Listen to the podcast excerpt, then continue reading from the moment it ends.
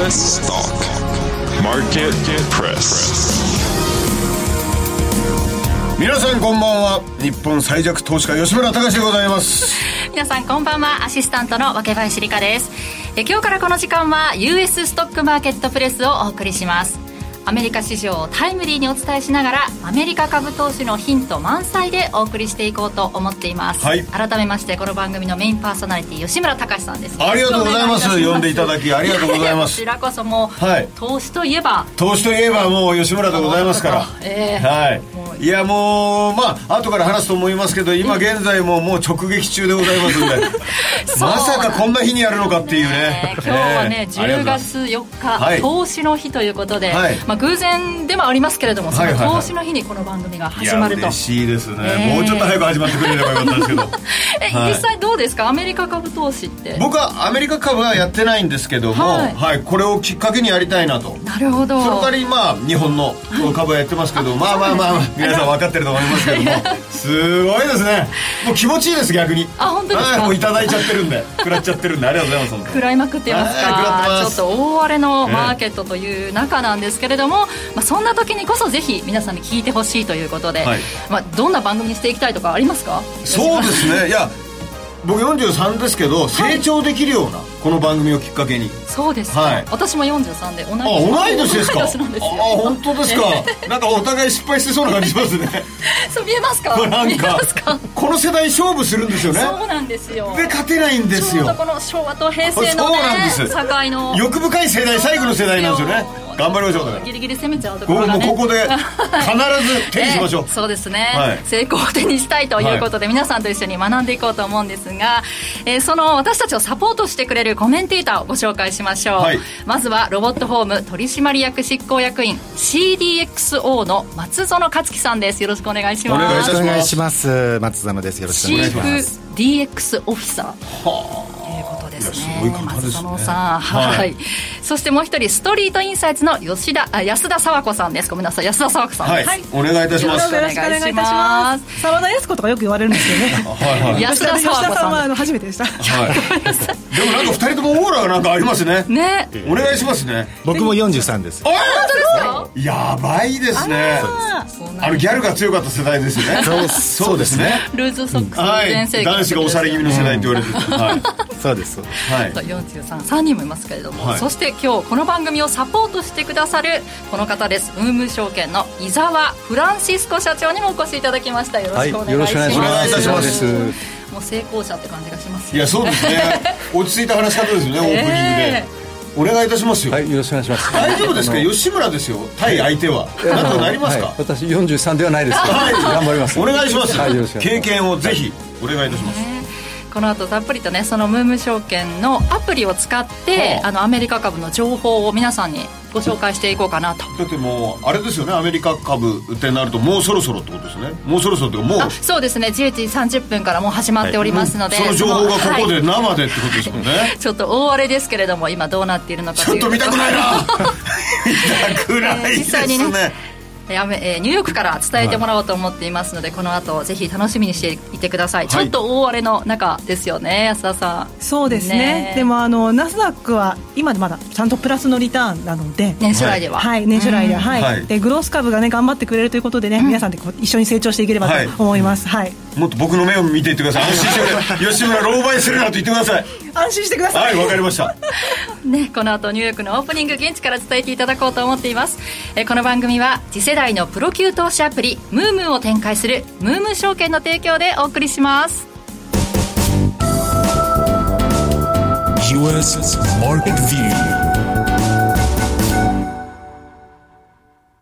えさてアメリカ市場がスタートいたしました。よし、ねえー、ムームーのアプリを使ってちょっと指数の方紹介していこうと思うんですがプラスで寄り付いておりますね。あらららよかった よかったです。今。幸先よかったですね、この番組。4日ぶりの反発となりました。ダウ平均3万3061ドル25セント。はい、えナスダックが1300あ1万3125ポイント、0.5%の上昇。S&P500 は4241ポイントと、こちらもプラス0.29%となっています。まあ、縁起は良かったですね。そうですね。始まってドーンというまたね、下げたのかってなりまはい、始まったら上がったんだって演技良さがあったんでよかったと思います。はい、えー、スタートとなっているようですが、えー、ここからはですねニューヨーク在住の予想会グローバルインベスターズの松本駅さんに現地の様子から、えー、お伝えしていただこうと思います。松本さん。はい。よろしくお願いします今日から。はいこちらこそよろしくお願いします。ました。ニューヨークにいらっしゃるということで、はい、今ニューヨークからということで。はい。松本さん私もあの初めましてなんですけれども、はい、映像ではよく見ていてこのね一つあそうです。かありがとうございます。あのバンドマンなんですよ、ね、はいはい、バンドマンですか？大丈夫ですか？バンドマン。になりました今度あの CD も CD も出ますんでよろしくお願いします。CD とかじゃなくて早く今ニューヨークの情報をね 教えてほしいんですよ。はいはい。で、えー、ニューヨークのどうでしょうか、はい、寄り付きの様子そうですね、寄り付きはとりあえず、まあ、あの無難にこなしたということですよね、まあ、あの朝方発表された ADP の民間雇用レポートね、それが悪かったですから、えー、悪い材料はいい材料ということで、まあ、どういうことかというと、結局、まあえー、雇用関連の指標が悪いと、まあ、景気が悪くなって、えー、その分、インフレも収まって、FRB もまあ早いこと、えーまあ、利上げをやめて、えー、利下げに転じてくれるんじゃないかと。いうふうな、まあ、期待が強いというのが、まあえー、この悪い材料はいい材料という、まあ、根拠なんですけれども、はい、ただですね、えー、朝方のその ADP、えー8万9000人の増加とね、予想の半分以下だったんですよね。かなり悪い数字だったんですけれども、はい、その割には買いの勢いはやっぱり、鈍いなというのが、あの、実際のところですね、私もこの数字を見てですね、あ、これはかなり買い戻されるんじゃないかと、昨日大きく下げましたから、えー、大きく、まあ、反発するんじゃないかと思ったら、あ、こんな程度かと、えー、いうぐらいなんですね。やっぱりそれぐらい、今やっぱり地合いは弱いと、えー、いうことなんだと思いますね。ですから今のお話を聞いてたら悪さはより悪かったけど、もっといくと思ってたってことですよね？悪かったがゆえに。そうです。悪悪い分、あの、反発も強いかなというふうに思ったんですけれども、そうじゃなかったというのが実際のところですね。まあ、それにはやっぱりね、アメリカやっぱり今、いろいろと先行き不透明感強すぎます。えー、昨日はですね、えー、アメリカ下院のマッカーシー議長が解任されました。もうこれはかなり大きな話題となって、えー、まあ、あのニュース、みんな注目してますよね。はい、というのもね、えー、その前、週末にはね、その連邦政府の、えー、閉鎖っていうのが回避されたんですけれども、それはね、まあ言ってみれば、あの、過去にも何回もあったことなんで、またかぐらいだったんですけれども、今回の下院議長の解任っていうのは史上初めてのことですから、やっぱりこの、えー、衝撃っていうのは大きくてですね、アメリカ議会一体どうなっちゃうんだっていう、まあそういう不透明感が今非常に強まっていますね。へやっぱそれの影響もあるってことですか？ありますよね。これ。そうですね。うん、えー参りましたね。やっぱりね、えー、まあ、下院議長が解任されるっていうのは非常に、まあ、あの、まあ、稀に見ることですし、まあ、あの、結局それは何かというと、アメリカの共和党がですね、えー、会員の中で、まあ、一応会員では多数取ってるんですけれども、それがもう本当に分裂しちゃってるんですよね。ですから、こう共和党の中で意見をまとめることができないと。だから、まあ、えー、マッカーシーさんは、その、まあ、政府機関閉鎖を、まあ、えー、回避するためにつなぎ予算というのを成立させたんですけれども、それを民主党と、まあ、組んでやっちゃったわけですよね。うん、だから余計に、その反発している保守強硬派と言われている下院議員が、共和党の下院議員が怒っちゃってですね、えー、解任動議を出したと。で、マカシーさん、最後の望みとしてはですね、民主党がもしかしたら助けてくれるんじゃないかと、解任動議を否決、はい、えー、するんじゃないかと、そう期待してたんですけれども、結局民主党も、えー、全く助けてくれなかったと、うん、民主党前回で、えー、解任動議に再生して、まあ、それで解任が決まっちゃったんですよね。うんまあ、いろいろとね、マカイシンさんの問題があってですね、その政府機関の閉鎖が終わった後の日曜日の政府討論でですね、悪いのは民主党だとかって言ってね、あの、コメントしちゃったりもしたんですよね。で、それでまた民主党議員が、まあ、怒ったりしてですね、えー、まあ、そういうのもあって、結局、下院の身内の、あの、自分の身内の保守強硬派からもそっぽを向かれ、そして民主党からもともとね、えー、党派が違うんですけれども、それからも最後は、えー、そっぽを向かれということで、あえなくご解任ということになったわけですよね。ご解任ですか？そうなんですね。しかも今回の解任の結果、これからあの下院議長を選ばなくちゃいけないんですけれども、はい、あの1月の段階で3日から下院議長選始まりましたが、4日かかったんですよね、で、その間って下院の議事進行、審議がずっと止まっちゃうんです、はい、決まらなかったんですまずそれが問題ですと、で次、誰になるかわからないというのはもちろん問題です。で一番大きい問題はつなぎ予算11月の17日で終わるんですよ、はい、だからそれまでにまた新しいつなぎ予算を作らなきゃいけないのに、はそんな会議長選やってる場合じゃないよってことなんですよね。だから、まあ、次の議長が決まったからといえ落ち着くわけでもないし、はい。まだ決まった人によってまたどうなるかわからない、うん、そしてつなぎ予算もまた作らないといけない時間がないよっていうのが今の今の状況です。この混乱の状況というか、それですか、はい、次の議長、多分なり手はいないと思いますよ、今の状況でもあの反発されるのはもう目に見えてますから、もうそういった意味では、もう渦中の栗を拾える人材はいないと思います。そうなんですか、現役の会員議員じゃなくてもいいんで、一部の会員議員の方は、トランプ前大統領を推してる方もいらっしゃるんですよ。なるほど、はい、そこまで来ると、本当に混乱してるんですね。本当に混沌とし来週11 11日日ですか、はい、議長選が。はい、はい。うん、どうなんでしょう、松本さん、そのあたりは国内でもちょっと不安感、不透明感が広がっている報道なんかでも。そうですね、やはりまあこの辺は先行きの不透明感ということで、で何あのもう一つ問題があるのは、ですねこうやって議会が混乱すると、アメリカのまた格格付けがですね引き下げられるんじゃないかと、うん、そういうのも、今、唯一アメリカの格付けを最高位にあの位置させているムーディーズがですね、はい、アメリカの政治の混乱がもっとあの深まれば、えー、ちょっとリスクになるよというふうにコメントしてるんですね、少し前に。ですから、国でもし、えーまあ、あのうまくいかなくて、まあ、あの政府機関閉鎖とかになったらですねムーディーズまでアメリカの長期債の格付けを引き下げるかもわからないと。そうなるとまた金利が上がって、まあ、株式市場にはマイナスになると、まあ、いろいろとやっぱり前途多難な状態はまだ続くということですね。あとは僕が、まあ、先ほどオープニングの話は、まあ、日本株ですけど、はい、まあ、今回、はいいろいろくら食らってるって話ですね。まあ、アメリカの流れを受けて。結果その流れっていうことなんですね。そうですよね。すいませんね、素人みたいなこと聞いて。いやなんかそのアメリカの状況っていうのはね、日本株にとってもね、注視しなきゃいけないということなんですが。ねねえー、コメントで松本さん一曲お願いしますと 来てます、ね、えー、松本さん歌ってる場合じゃないですよ。なんとか議長探してきてください歌はいつでも歌いますから。議長探してきてください新しい。ねまたそんな機会があるかもしれませんけれどもこれから松本さんよろしくお願いします。はいどうぞよろしくお願いします、ね、ありがとうございました。ということで今ニューヨークから松本英樹さんにお伝えしていただきましたが、混迷の、えーもうちょっと反発するかなと思ったら、けどもあんましてないですね、みたいな、こういう。さんが思ってたよりかは。ね、リアルな声聞けるのが。そうですね。すねアメリカの雰囲気なんかも実際にね、お話しいただけると思うんですけど、はい、まあ、今回この、ここまでちょっと大荒れといいますか、下げてきた背景。お願いします。ね、安田さん、どうなんでしょうか、はいうん、結構下げましたよね。結構下げましたよ。して。ひっくり返っちゃいました、私。本当ですよね。よくね、あの、今日もいろいろ番組に出ましたけど、エア顔でやってるなと思いますよ。気が気じゃない。打たれ強いですね。打たれ強いですね。声出るんですよ、負けてる方が。なるほど。はい、そういう時のがね、はい、力が入ってね。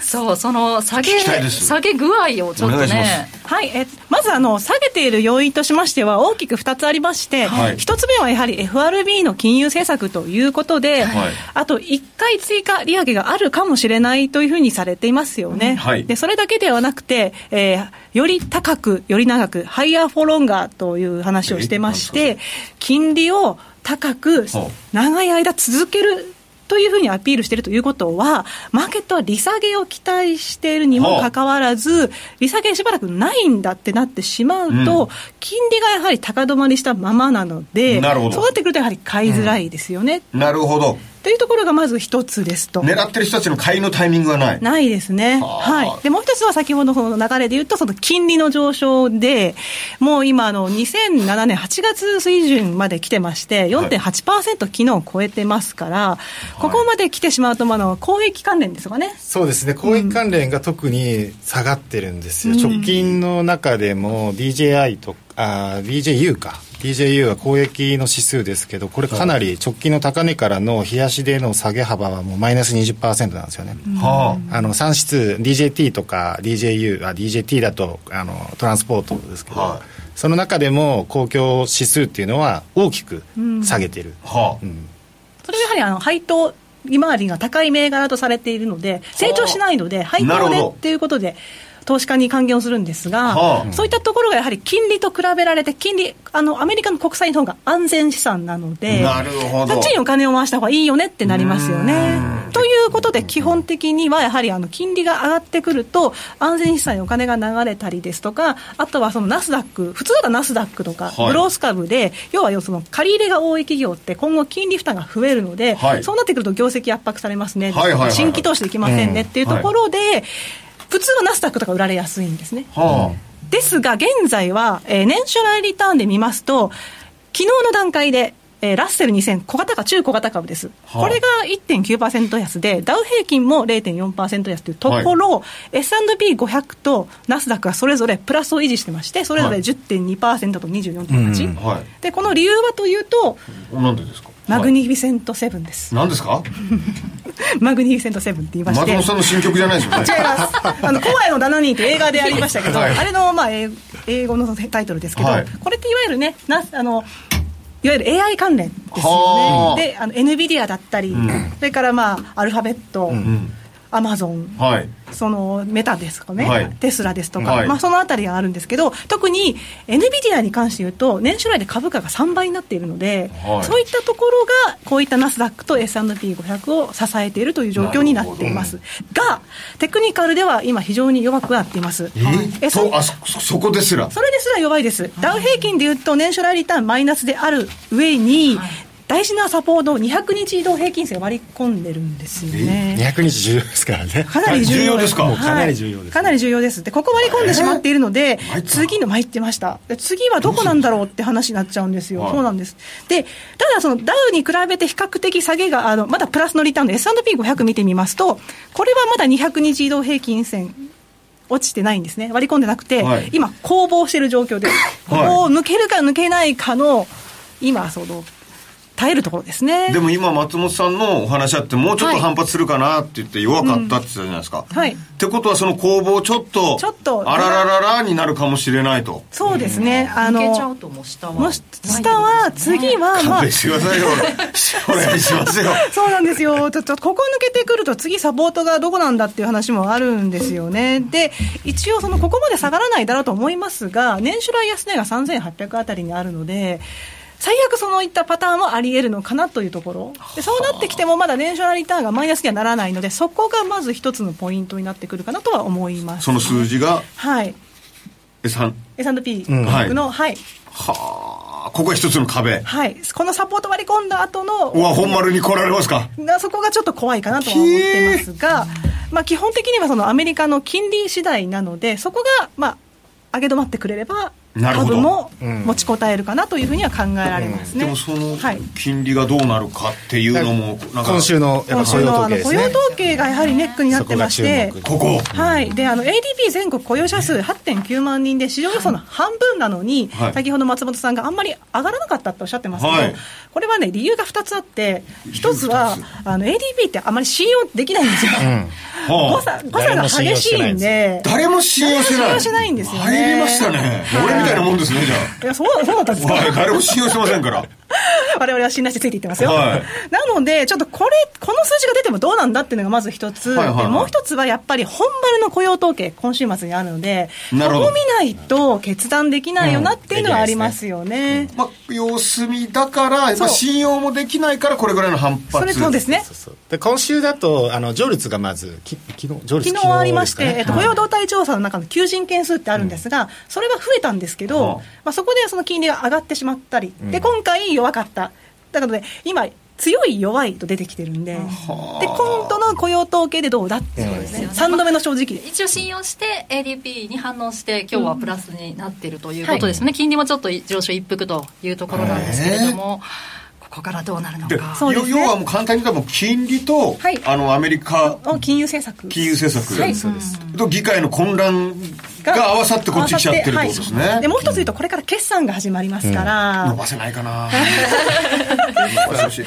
なのでその決算動向もまずあの JP モルガンなどから10月13日から始まるんですけどもその金融機関の決算一番ちょっと心配されるのが純金利収入、まあ、利ざやがちゃんと確保できているかとか、はい、あとはその商業不動産のあたりの焦げ付きどうなってるかとかそのあたりに注目されていくことになってます、それどうですか？肌感的に。まあ明言はできないと思いますけど。そうですね。金利収入純金利収入はあの競争が激しくなってきているので大手の金融機関は強いんでしょうけど問題の中小がちょっと厳しくなってくると思いますね、商業用不動産ってもうここのところずっと CRE 系はやばいんじゃないかっていうのがずっと言われてますね、はい、それはユーロ圏も同じですけどね、はい、そこはだから地銀系ちっちゃい銀行がきついんじゃないかっていうのは。で特にあの中小の銀行に8割貸し出し、うん、ローンのうち商業不動産ローンのうち8割が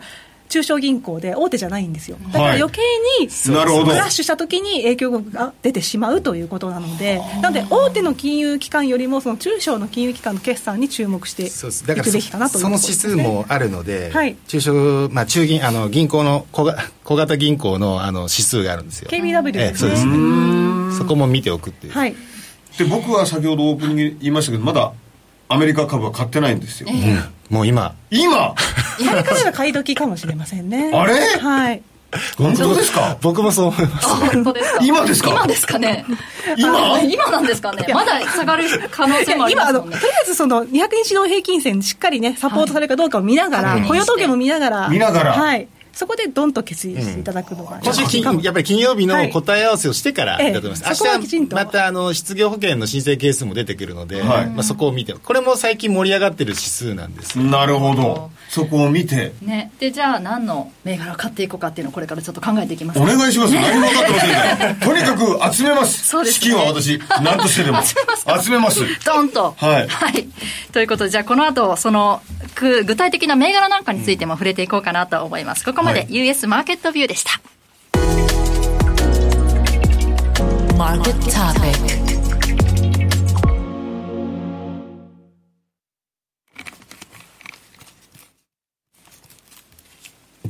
クマーケットトピックです。押さえておきたいテーマ、話題、個別銘柄について、松園さんと安田さんに伺っていきます。え今日はテーマを AI と話題ですけれども、はい、今年聞きますし、話題ですし。席しましたけれども。もう遅いんじゃないかなと思っちゃったりもします。そうですよね。なんか一旦ブーム、はい、収束かみたいな話も出ましたけど、はい、いやいやそうじゃないという話なんでしょうか。特に今日は生成 AI の重要度成長性をテーマにお話しいただこうと思っているんですが、松園さんはもうその、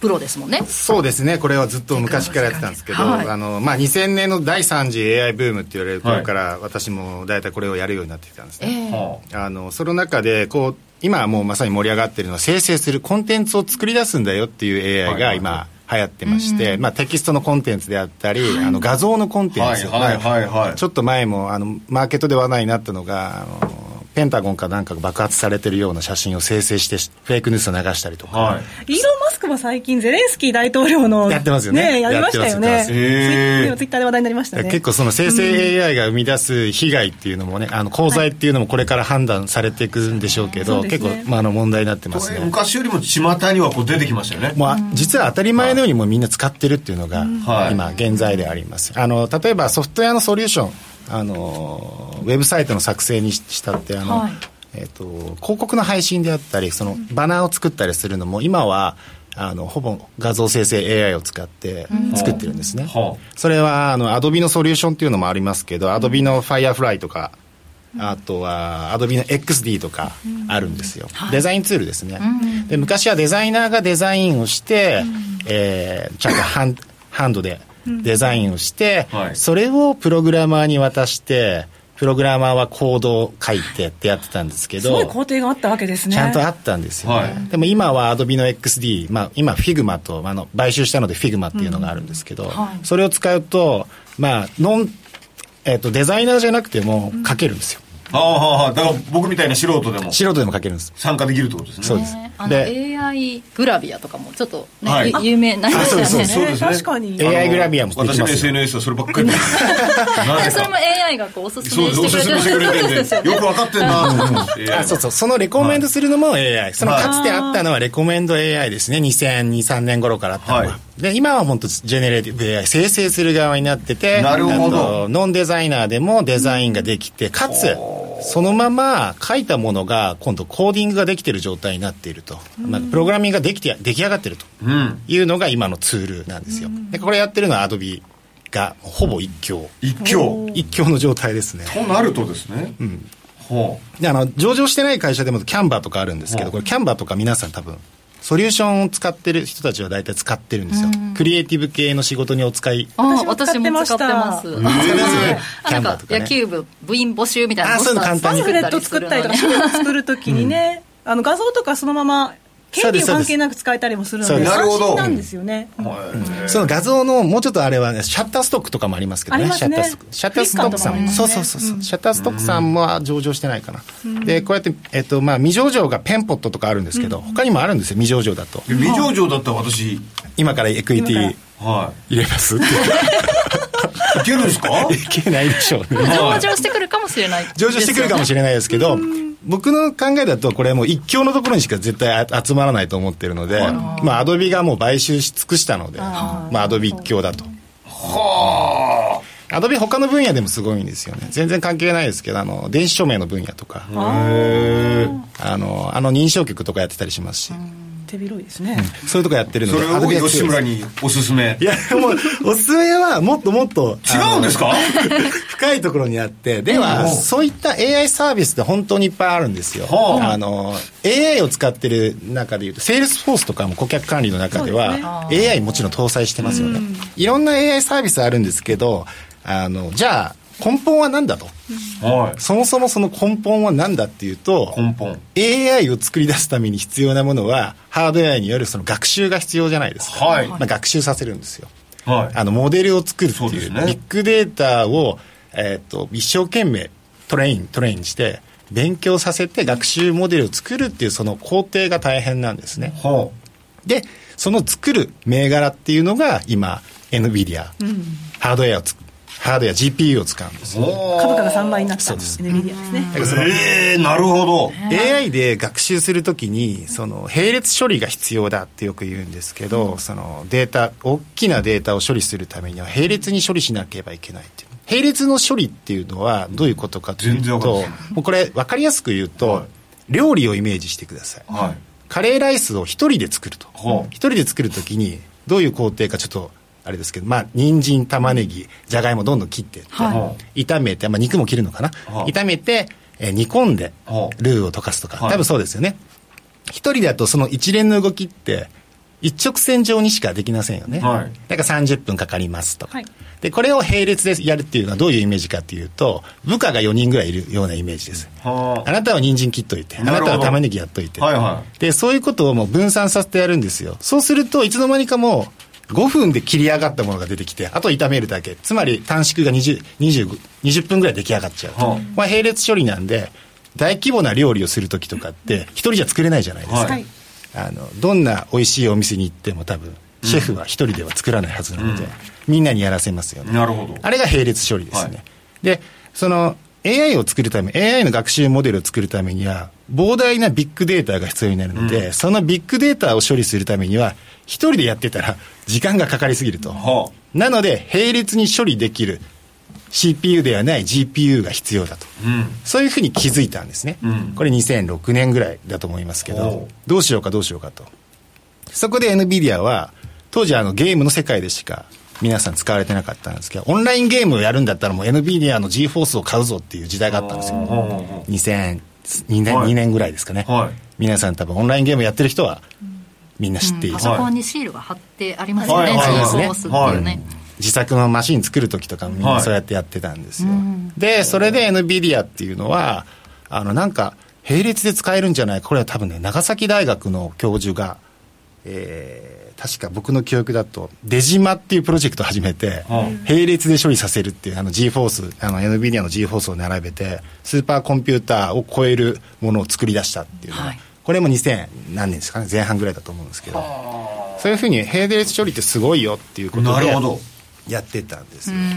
ってことになってあれですもんねシェアが GPU しかも生成 AI のシェアでいうともう9割いってるらしいんですよ、うん、ライバルの AMD がもう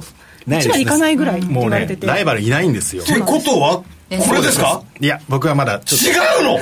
ちなみに NVIDIA は今日はプラス0.77%今上がってますね。いいですね。でそのそもそも NVIDIA が一番になれた理由っていうのはまだ別にあるんですけどあの最初のきっかけですね。NVIDIA っていうのは CUDA っていうソフトウェアの開発環境を提供したんですよ、はい、あの汎用計算ができるような環境をいち早く提供したんですね。はあ、で、他の GPU のあのハードウェア制作会社っていうのは、そういうのも、そういう開発環境を提供しなかったんですよ。うん、全くそこには興味なかったんです。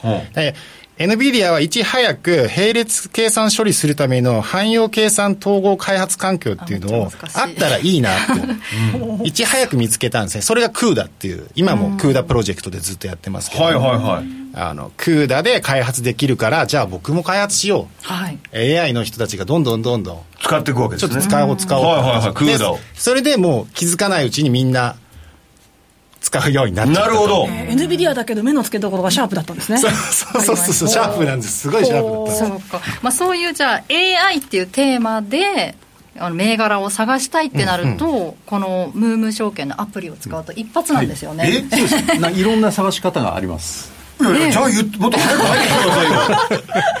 でちょっとね、あのスマホの方、えっと、アプリの方をちょっと見ながらです、ね、実際にそのアプリの画面を、皆さんも、ね、ダウンロードしていただくと、よりこう一緒に見ていただけると思うんですけど、はいはい、まずこれ、トップ画面ですよね。うん。うん、はい。ですごく今、ね、AI 面白いねって興味湧いたと思うんですけども、はい、じゃ何を買ったらいいのって話。分かんないですよ、これですかってまだありますよ、ね、だと思います。はい、で、その入り方として、例えばそのうちのアプリの、まあ、マーケットの米株の下の方行くとですね、はい。テーマ投資ってあるんですよ。はい、で、テーマ投資って、なんか何らかのテーマがこう面白いねと思ったときに、じゃあ投資何したらいいのはい、でこの中に、まあ、チャット GPT ってあるんですよ、この、まあ、はいはいはいはい、テーマそうすると、今ちょうどこの話題があって、はい、すごくこう並列処理とか GPU とか面白い話があって、うん、じゃあ何に投資しようかと。この中入ると、指数化されていて、うん、で、中に、まあ、大体こう20銘柄ぐらい、一応ですね、大きめの銘柄ね、あの、まあ、初心者でも安心して投資できるような銘柄が揃っている。流動性が高い、うん、そういうことです。はい。なるほど、なるほど。はい。はあ、じゃあこの中から僕みたいな初めての、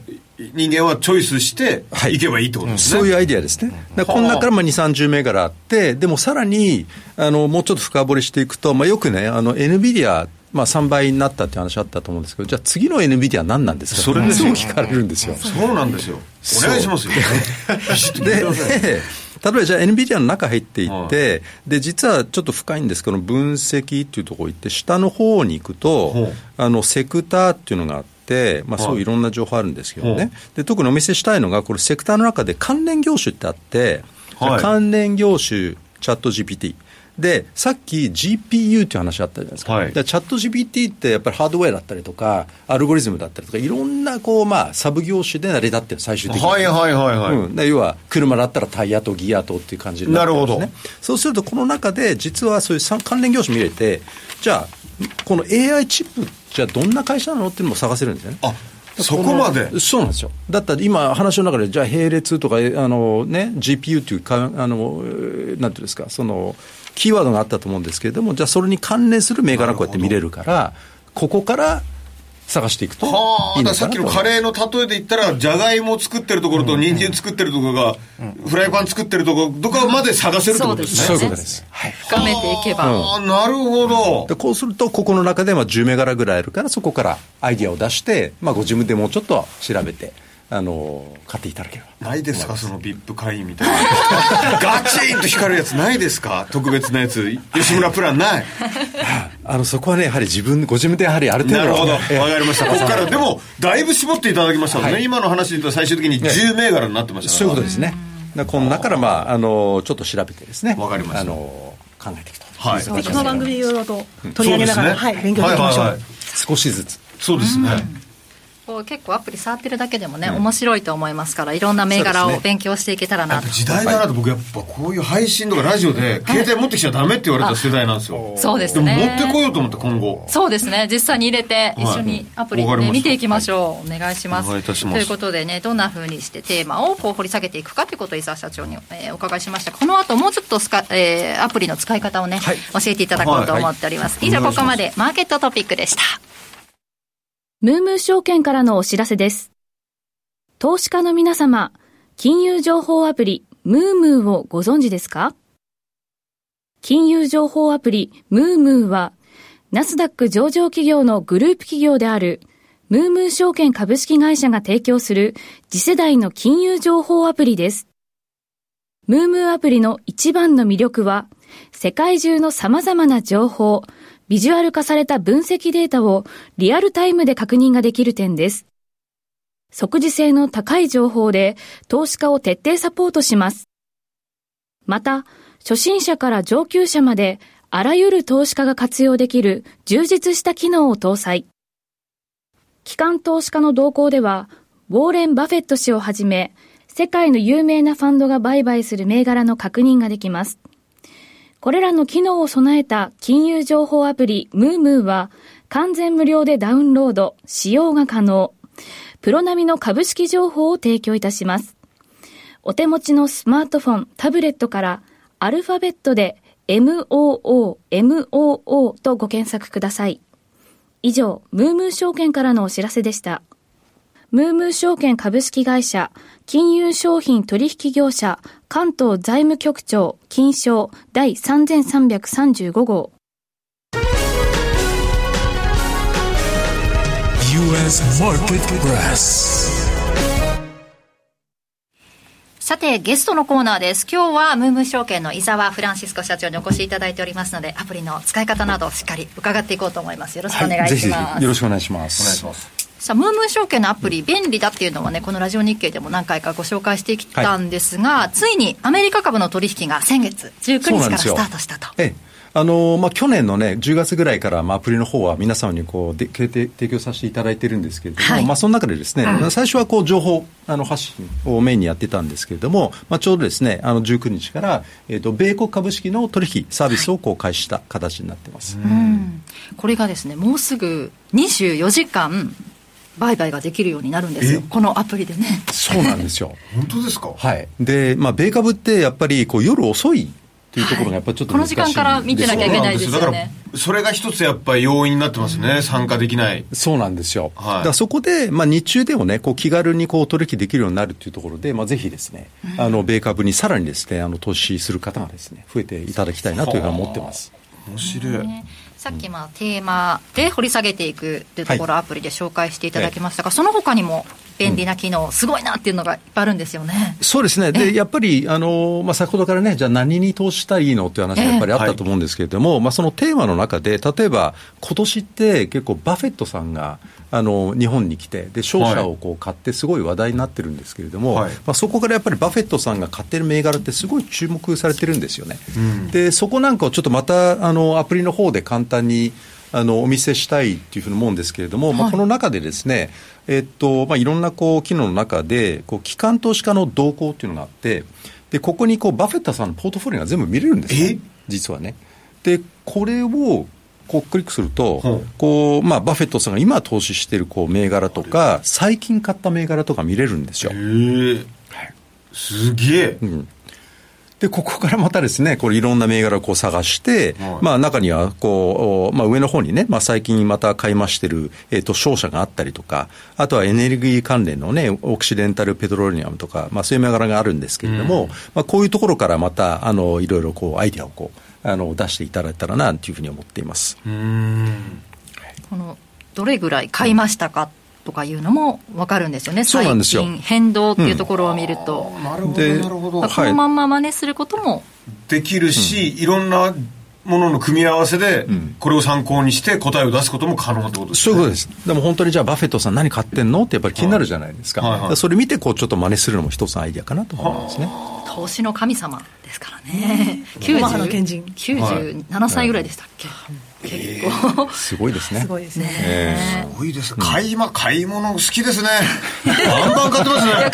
97歳で。そうそうですよね。バフェットさん。ね、神様、好きですね。で実はバフェットさんもね売り買いが実は激しいんですね、えー、バイアンドホールドってイメージがありますけどね。そうなんですよ。でよく見てると、であの大体何ヶ月か1回にあのこう公表しなければいけないんですよね。その保有銘柄をね。でそれをこう見ると、えっとまあ、F13 っていうんですけれどもあの、まあ、結構ですね、あここで損切りしてるねとか、たくさん見れるんですよ。だそこからこう、まあ、いろんなまた、あのね、やっぱり下がってる時に、はい、あの、これ、出た方がいいんじゃないかとかってやっぱりあるんでいろんなこうアイディアにつながったりするんじゃないかなと思いますね。93歳でしたごめん。なさい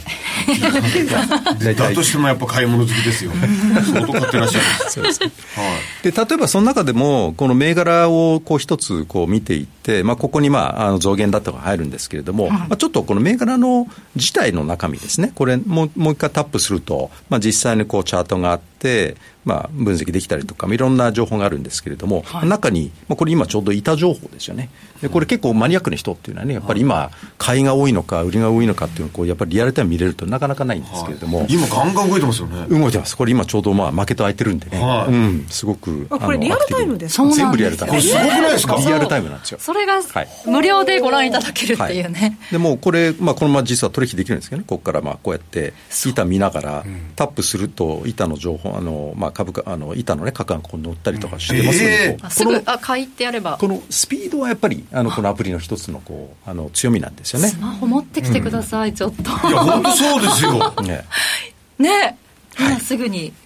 できるってことですもんね。確かにアメリカでもコロナ禍で若い方の投資家が増えたのは、うん、モバイルで取引、アプリで取引ができるようになったからっていう話も結構ありますもんね。おっしゃる通りで、まあ、アメリカとかだったらね、まあ、あの同業他社の名前は特に言いませんけれども、えー、あのやっぱりもうすごくそれで盛り上がって、やっぱりあの若い方がね、もう簡単に取引し始めたっていうところから、やっぱりかなり盛り上がったと思いますね。まあ、ですから、そういう時代になるんでしょうね。うん、このスピードについてこれる若者が育ち、はい、だからわ、うん、私はもう早めに慣れとかないといけませんね、これ。とんでもない早くないですか？早いですね、もう本当に、もうこれ、あの0.3秒でこう更新するんで、あのなかなかこうついてくるのも大変な 感じではありますけれどもね。えー、うん、すげえ。で、まあ、そんな中で、はい、まあ、その取引するときに、こう下の方に行くと、ここに実はね、これがすごく皆さんあのお好きで、注文約定分析って言って、これもリアルタイムで更新するんですけれども、こう、大きな投資家とかが入ってくると、まあ、たくさん買うじゃないですか、はい、でその時にあこの銘柄に大きな注文があったねっていうのがこう一発で分かるのがこれなんですよね。だそうすると、例えば今、今日買おうかなって思って、入ろうと思って、大きな人が売ってたら、ちょっと待とうかなって思うじゃないですか。ね、ですよね。はい、でこれが、これでで結構見れるんですね、はい、この注文約定分析でね。これすごくあの皆さんあの使っていただいているところで、あのまあ、毎日のトレンド見たりとか、月のトレンドが見れるのでね、あのここから、まああの、例えばバフェットの銘柄が面白いねって言ったときに、今日買おうかなって思ったときに、いや、でも大量の売りがあったら、まあちょっと待とうかなってやっぱり思ったり思いますよね、はい、その次狙った方が自分は得するかもしれないし。はい、で、待って、あ今日実は結構買いが入ってんだったら、まあそろそろ一緒に買おうかなとかね、こういうあの使い方ができるので、あのまあ、いろんな特徴があるデータがあるっていう感じですね。面白いですね、だってやっぱり CEO ですとか、幹部が自社株売りを大量に、ね、行ったりすることもあるので、うん、そういういろんな思惑もね、おっしゃるとですね。うんで特に機関投資家って、やっぱり買う金額が違うんで、はい、1回買い始めたら、誰もまあ1億か2億じゃないんですよね、はい。はい、10億、100億なんで、その初動を捉えると、見えるんですよ、やっぱり、あ今日なんか急に大きな注文たくさん入り始めて、うん、そうするとそこを早めにこう入って追っていくと、まあ、そこからまあさらにこう来るからこう波に乗りやすいというかね、うん、サーフィンと一緒ですね。だ僕みたいな一個人のね小さな存在その巨人たちの動きを見てないといけないわけですよね、はい、それがどう動くかっていう、はい、それを捉えやすいってことですもんね、もうサーフィンみたいに大きなうねりが来たらもう、はい、乗って一緒にこう持ってってもらうっていう感じですね。面白いですね、はい、板ちっちゃいですよ俺の。大丈夫ですよ乗れますかねその波 頑張ってください、はい、頑張ってください、はい、まあ、世界中でもダウンロードされているということなんですが、日本でも結構ね、ダウンロード数伸びてきて、皆さん使っていただいているようですけれども、はい、ぜひこのリスナーの皆さんに向けて、社長からメッセージをお願いします。そうですね、まあ、あの特に日本の、えっと、投資家の皆様って、あの米株の場合って、情報が少ないと思うんですよね、はい、でそこが一つこう、まあ、あのハードルが高いところだと思うんですけれども、まあ、当社のアプリを使っていただいたらね、本当にあの後ほどもあのニュースだったり、コミュニティ機能ともお見せしますけれども、こう情報格差がなくなるのでね、入りやすいんじゃないかなというふうに思っているので、まあ、皆様、本当にダウンロードしてみて、すべてあの無料で見れるんでね、リアルタイムデータもね、はい、だからぜひ使っていただきたいと思います。うん私は家では iPad で見てるんですけどね。スマホと iPad でねダウンロードして。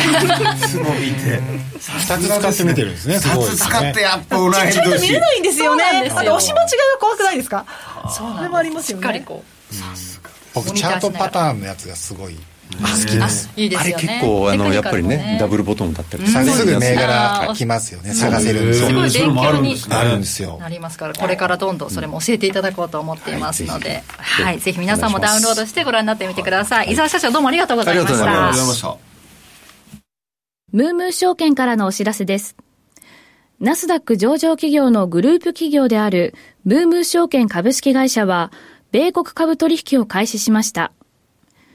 ムームー証券の米株手数料はどの銘柄でも200株までの売買は一律税込み2.18米ドルで注文ができます。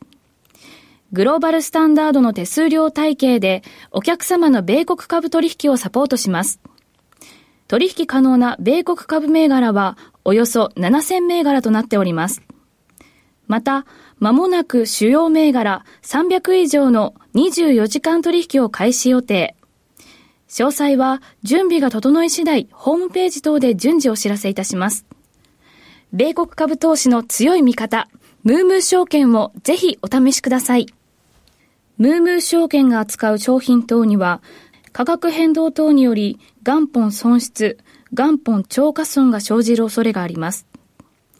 投資にあたっては、契約締結前交付書面等の内容を十分にお読みください。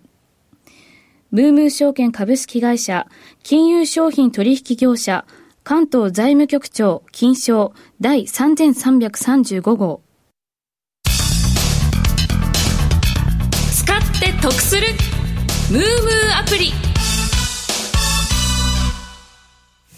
て、このコーナーでは先ほどもご紹介しましたが、ムーム証券のアプリの特徴や使い方を紹介していくコーナーです。ぜひ皆さんもアプリをダウンロードして一緒にご覧になりながら、えー、聞いてください。えー、ムームアプリプレゼンターの坂本麻子さんにお願いします。よろしくお願いします。さて、ムームー証券がリリースしているプロ級の投資アプリ、ムームーについてご紹介するコーナーになっています。はい、まず今日は基礎編になります。まずはお持ちのスマホにムームーアプリをダウンロードいただきたいです。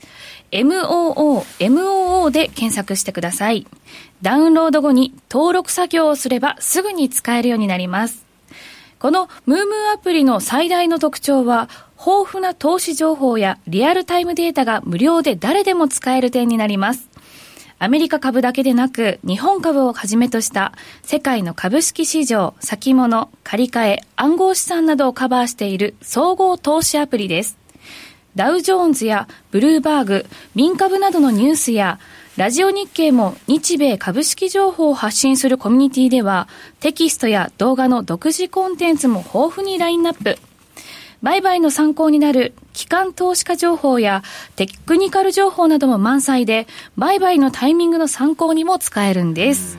ということで今日は伊沢さんに実際にアプリ画像を使ってご紹介いただきたいと思います。よろしくお願いいたします。はい、よろしくお願いします。とじゃあ、えっと、アプリの方に行きまして、で先ほどあのバフェットさんのこう、まあ、銘柄とかテーマ投資っていう、はい、あのご紹介差し上げたんですけれども、まあ、全体のまずはあの一番最初の使い方としてはその全体の相場がどうなってるのっていうのを見るとが気になると思うんですね、はい、今日日経どうなってるの、はい、ダウどうなってるの？っていうところで、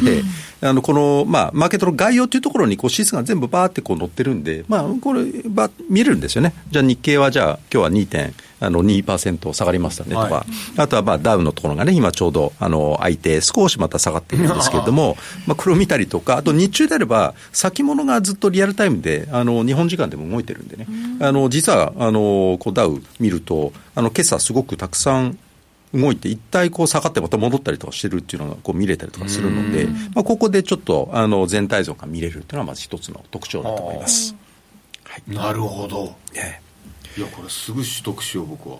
ダウンロードします。お願いします、ええ。まあ、全部リアルタイムなんでね、はい、本当にこう逃さないというのが一つと、うん、であとはもうとにかく情報、今どうなってるのって知りたいときに、やっぱりニュースですよね、あの先ほど、えっとまあ、ADP がこう出たっていうニュースがあったと思うんですけど、まあ、出てすぐにやっぱりここであのきちんとこう、まあ、出てるので、この情報が全部ここに載ってくるんですよね、だから大幅に実は下回ってるんだって分かると。下回ったから、まあ、バッドニュースイズグッドニュースっていう言い方があったと思うんですけど、はい、まあ、それでちょっと最近は上がったんだけれども、ちょっと重いねっていうのが確認できてると。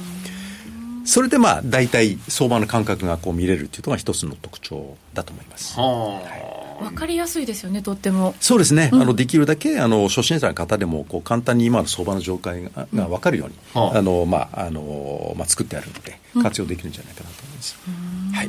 なるほどであとまあもう一つの特徴としては、はい、えっとまあ、ここで、えっとまあ、ムーって書いてあるんですけれども、ここ実はあのコミュニティ機能で、まあ、いろんな方がいろんな投稿するんですね。で、ここでもほとんどツイッターみたいな感じで、なるほど。もういわゆる投資家の人とか、あと結構インフルエンサーの方とか、はい、投資たくさんしてるところにたくさん書いてあるんですよ。だから、まあ、今こうほらラジオ日経のこう公式っていうところで、はい、最近ここにね加わったんですけれども、あの松本駅さんもこれで、うん、アメリカ株の寄り付きの様子なんかも伝えてくれてるのでね、そうなんですここからも聞けると、ええ、あじゃあもう総合力で勝負できるとですね。はい。い。ろんな情報。とにかく情報はもうここで全部取っていただけると、うん、そういうつもりで作ってます。ムームーさんも、うん、あこれありますよね、はい、アカウントがあったのでフォローさせていただいたんですけど、でまあ、たまに私なんかもこう動画であのいろんなこうコメントとかこうさして、うん、あのいただいてるとかあのするのでね、うん、あのこういう形であの、まあ、動画とかも分かりやすい。あとは決算発表なんかも全部こう字幕で見れたりとか、もう本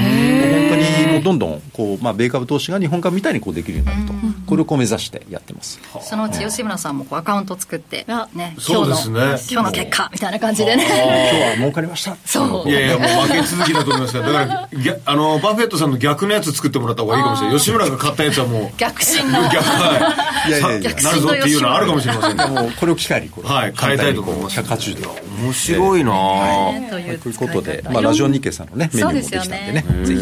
コミュニケーションを取ることで、またスキルアップにもつながると思いますから、はい。ぜひそのムーっていうところも見ていただきたいなということですよね、はい。これからもこのコーナーでぜひ便利な使い方紹介してください坂本さんどうもありがとうございましたありがとうございました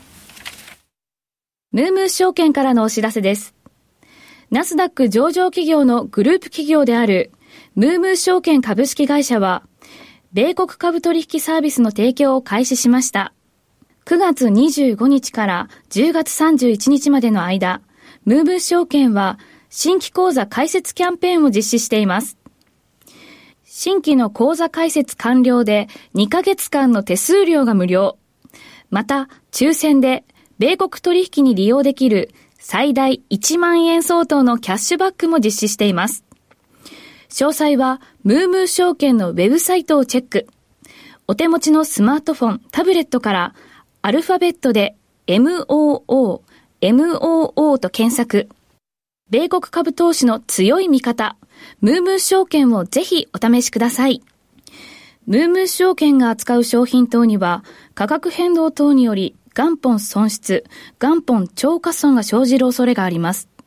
投資にあたっては、契約締結前交付書面等の内容を十分にお読みください。ムームー証券株式会社、金融商品取引業者、関東財務局長、金賞、第3335号。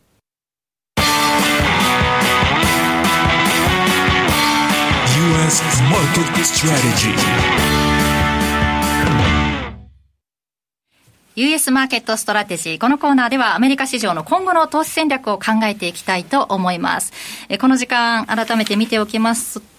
ダウ平均はマイナスに転じました。0.27%の下落、うん、32,913円ど、13ドルどころ。ナスダックはプラスです。0.28%のプラス。うん、S&P500 は0.07%のマイナスとマイナス圏に沈んできてやっぱりちょっとね上値が重いっておっしゃってましたけども、マイナスになってきたと。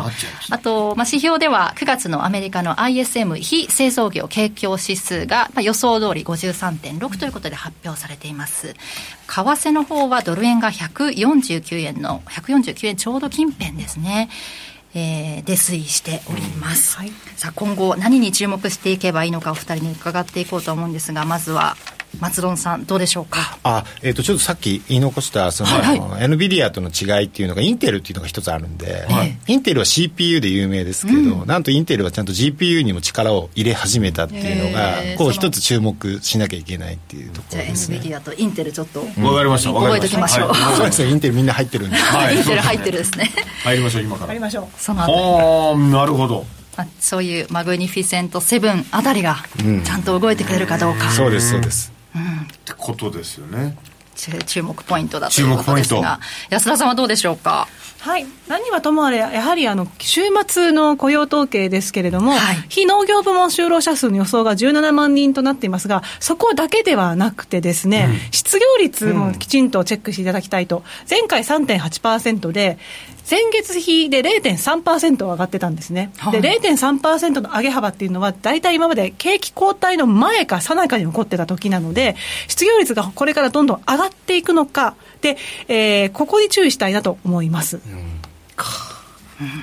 今のところ3.7と低下の予想になっていますね。なってますか。はいなので、逆に低失業率が下がってくると、うん、まだ労働市場が逼迫しているということになって、金利が上昇して株が売られるというパターンもあり得るので、グッドニュースがバッドニュース。なるほど、そうですね。ということに注意ですね。はい、じゃ結構複雑な週ですね、今、話を聞いてると。ね、はい、景気が、まあ、ちょっと悪いぐらいの方がいいそうですね、ちょっと悪いぐらいが。いいなとわかりました。じゃあもうすぐ神社行って言っときます景気がちょっと悪いぐらいがいいです。下になりますようにって原油もねあのちょっと落ち着いてきまあちょっと直近落ちまた上がってたんですよ。90前後ですね、うん、93超えてきてね5ドルかはい、原油やっぱきついですからね、上がってくると。であの原油って上がってくるときって、実はアメリカの景気と結構かぶってることが多くて、原油が急に上がるときって、例えば2007年もそうでしたけど、2008年リーマンショックがあったりとか、その前の IT バブルの時も、当時、10年ぶりの高値更新したんですね、そういう時って実はアメリカの景気がやっぱり悪くなる時だったりもするので、そこもね、やっぱりね、見ていきたいなと思います、ね、ちょっと待ってください、初心者の吉村が入るには複雑すぎる状況なんですね、結構。そうです。原油はそのアメリカの原油は国家が備蓄している原油の量っていうのもあるので、そこのボーダーラインっていうのもあるんで、そこも見ておくと、ね、80年代以来の低そうなんですよ、足りなくなるんじゃっていう。そうで買ってくれるかと思いきや、やっぱり高値もあるんで、ね、そうです。か高値すぎると、この前も買わなかったんで、そう、買わなかったりするんで。いやいやいや、むずっ。景気がいい方がいいんじゃないのかって思うんですけど、ね、思っちゃいますよ僕なんて。はい。でも今はよくないんですそれが。ああ難しいことしますねやっぱ適温がいいですねということですよね、だってもう全然あのアメリカに旅行に行ってもはい、もう物価が高すぎて、はい。ね、お買い物ができないとか、食事するのも大変だっていう、そういえばこの前のニュースかな、で日経新聞が何かニュースで見ましたけれども、はい、やっぱりこの円安があまりにもひどいので、うん、出張費が、官僚の方々の出張費が大変だと。で、ね、逆に変な話ですけど、大臣が宿泊するホテルも、ちょっと予算に合わなくてということもあって、で、警護するのが大変なので、そのホテルに泊まってくださいって、先方のね、例えばその主催者側からお願いされてても、ちょっと難しい時もあるので。そうなんですよ、ね。という意味では、ちょっと冷やしてくれた方がありがたいと。ね、逆に来週はある程度、結果が出てたりするんですか、ね、もうそうですね、今週末に大体出るから、楽しみですね。でも来週またね、アメリカのあの CPI。CPI があるんで。まだあるんですか？それで何かしらね。そこもきちっと見ておきたいので、今度は雇用の後、イ。ンフレを見たい。FRB の。なるほど、はい、出てくる、ね、当時目標なんで、はい、そのあたり、皆さんね、ぜひ勉強していただきたいので、今日機会にね、まだダウンロードされてない方、はい、ぜひダウンロードしていただきたいですね。そうですね。ぜひよろしくお願いします。しますんで、お願いしますよ。はいね、またこの機会がありました。らぜひ社長もお越しいただいて、はい、そうですね。はいアプリの使い方一番ご存知。毎週来てたんですよ。よろしくお願いします。毎週お願いしますよ。忙しいと思いますけど。吉村のために。頑張ります。お願いいたします。はい、はい、ということで番組そろそろお別れの時間近づいてまいりましたがどうでしたか吉村さん？いや面白かったですね。もっと難しい話になるのかなと思うんです皆さんが優しくしてくださって、ええ、あなるほど。入り口も分かったしそしてこういうところ見た方がいいんだなとかあ悪いニュースの方が比較的こういうふうになるんだろうか、うん、そういうなんか複雑なところも感じ取れたんですけどとはいえまだまだ素人ですから、はい、こっから一歩踏み出して2歩3歩目4歩目、うん、なまあ末長いお付き合いをっていう感じでございます。どんな、はいあの投資をされるのか私たちも楽しみにしていますから、はい、ガンガン攻めますから、えー、破天荒な投資を。今まで聞いたこと全部投げると全部いく可能性あります、期待しております、はい、ということでここまでこの番組は次世代のプロ級投資アプリムームを展開するムーム証券の提供でお送りしました。皆さんどうもありがとうございました。ありがとうございました。また来週です